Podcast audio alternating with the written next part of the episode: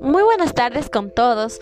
Siendo hoy 24 de julio del 2020, les voy a dar a conocer un tema muy importante para el ámbito educativo, que es la expresión corporal. Pero para iniciar este tema me voy a presentar. Mi nombre es Docío Pilar Unaucho Bonilla. Soy estudiante de la Universidad Tecnológica Indoamérica. Pertenezco al sexto semestre paralelo C.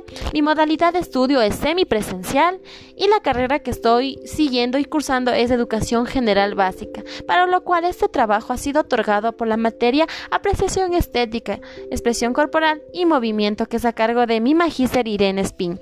Bueno, a continuación vamos a proceder a hablar del tema la expresión corporal y sus características. Pero para tener entendido, vamos a hablar una definición de la expresión corporal. ¿Ustedes han escuchado acerca de la expresión corporal? ¿Sí? ¿No? Tal vez. Bueno, les voy a dar a conocer la idea principal, que es, puede definirse como la disciplina cuyo objeto es la conducta motriz con finalidad expresiva comunicativa y estética en la que el cuerpo y el movimiento, junto al sentimiento, son unos instrumentos básicos para que ésta se desarrolle. Bueno, como todo tema, también tiene unas buenas características en la expresión corporal.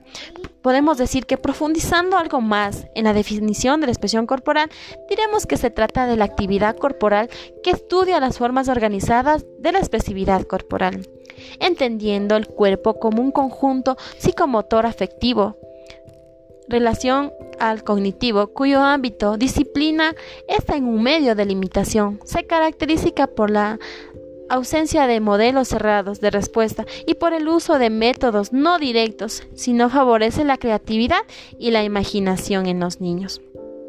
Podemos decir que también son desarrolladas cuando recurren las emociones, los sentidos y el movimiento. Permite la expresión de una emoción y le da un sentido a través de un movimiento realizado.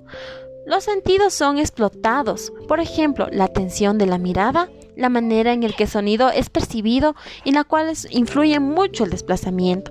Podemos decir que la expresión corporal también nos, favorece en el proceso de la comunicación, eh, nos favorece también en la manifestación del cuerpo desde diferentes perspectivas, ya sea psicomotor, socioafectivo y cognitivo. Trabaja y coordina el ritmo interior y el ritmo propuesto de una fuente exterior. Desarrolla también la percepción, la observación y la escuchar. Desarrolla la espontaneidad y una actitud que nosotros podemos darlo sentido eh, prevenidamente Mejora la comunicación a partir del lenguaje no verbal. ¿Esto qué nos quiere decir, amigos? Nos quiere decir que la expresión corporal no siempre debe ser de un lenguaje verbal, sino podemos nosotros identificarlo a través de gestos, a través de miradas, a través de conductas, así sea en este caso el ámbito educativo. Nosotros podemos ver qué problemas personales tienen y que el niño en casa y por qué actúa de manera, este, eh, podemos decir, de una conducta no percibida en la escuela o en la institución. Esta también es una forma de, describir la expresión corporal. Fomenta el crecimiento personal a nivel interior y una buena relativa flexibilidad, permitiendo la expresión yo interesco del individuo. Podemos decir también que la expresión corporal tiene una doble finalidad. Por un lado sirve como base de aprendizaje específico y por el otro fundamentalmente tiene un valor en sí mismo, ya que colabora en el desarrollo del baraje experimental del niño.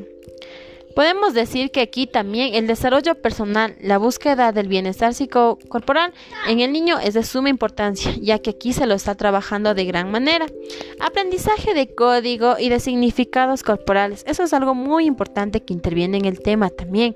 Podemos conocer también que la expresión corporal tiene muchos beneficios, como podría ser que la expresión corporal posee múltiples beneficios, entre los que se descata es el desarrollo de diferentes estrategias para la eliminación del estrés.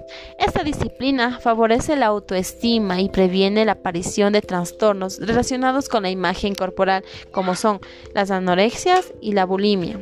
Por otra parte, la expresión corporal contribuye a una mejora la fuerza y flexibilidad del cuerpo.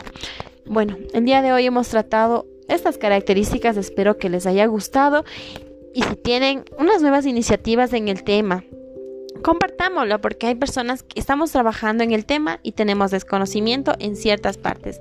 Y sería de gran apoyo que ustedes nos colaboren con sus opiniones. ¿Qué piensan de la expresión corporal? ¿Han escuchado de la, expresión corporal? Les espero en el próximo episodio. Muchas gracias por su atención. Una buena noche.